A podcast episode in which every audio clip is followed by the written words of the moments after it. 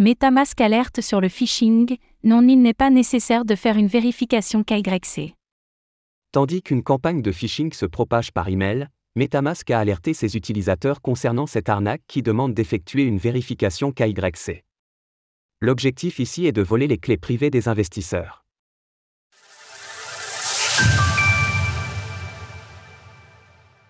Des emails frauduleux appellent à effectuer une vérification KYC sur MetaMask. Le compte Twitter du portefeuille de crypto-monnaie MetaMask a alerté ses utilisateurs quant à une campagne de phishing sévissant ces derniers jours, appelant à effectuer une vérification Know Your Customer, KYC, pour continuer à utiliser l'application. De tels emails sont bien évidemment des arnaques, dont le seul objectif est de voler les clés privées des investisseurs afin de leur dérober leurs fonds. Ici, le KYC n'est qu'un motif, car la future victime devra saisir sa cite phrase nécessaire à la configuration de son portefeuille MetaMask, ce qui permettra aux pirates de prendre le contrôle des adresses qui y sont rattachées. Comme le montre l'exemple ci-dessous, les 10 emails seront souvent construits de façon à donner un sentiment d'urgence. Ainsi, avec une dose d'inattention ou de crédulité, la victime se laisse piéger sans prendre le temps de réfléchir à la situation de manière rationnelle.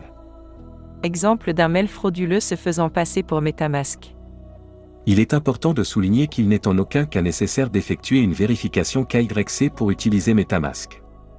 En effet, un tel impératif ferait grand bruit dans l'écosystème, et il va sans dire que si cela arrive un jour, nous le relayerons au plus vite.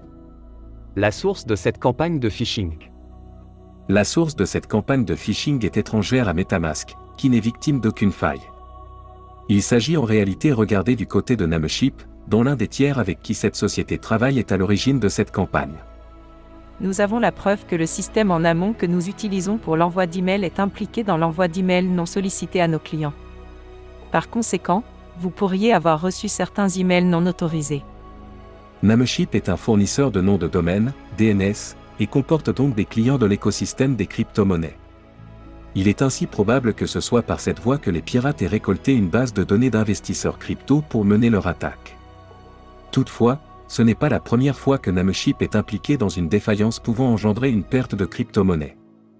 À l'été 2022, une attaque de DNS avait affecté plusieurs protocoles de finances décentralisés, DeFi, en tentant de rediriger les fonds des utilisateurs vers des smart contracts frauduleux. Si vous pensez avoir été victime d'une telle fraude en ayant saisi votre phrase de récupération au mauvais endroit, la décision la plus sage serait de migrer vos fonds vers un portefeuille créé avec une clé privée différente avant qu'il ne soit trop tard, et de ne plus utiliser l'adresse concernée. Source Nameship. Retrouvez toutes les actualités crypto sur le site cryptost.fr.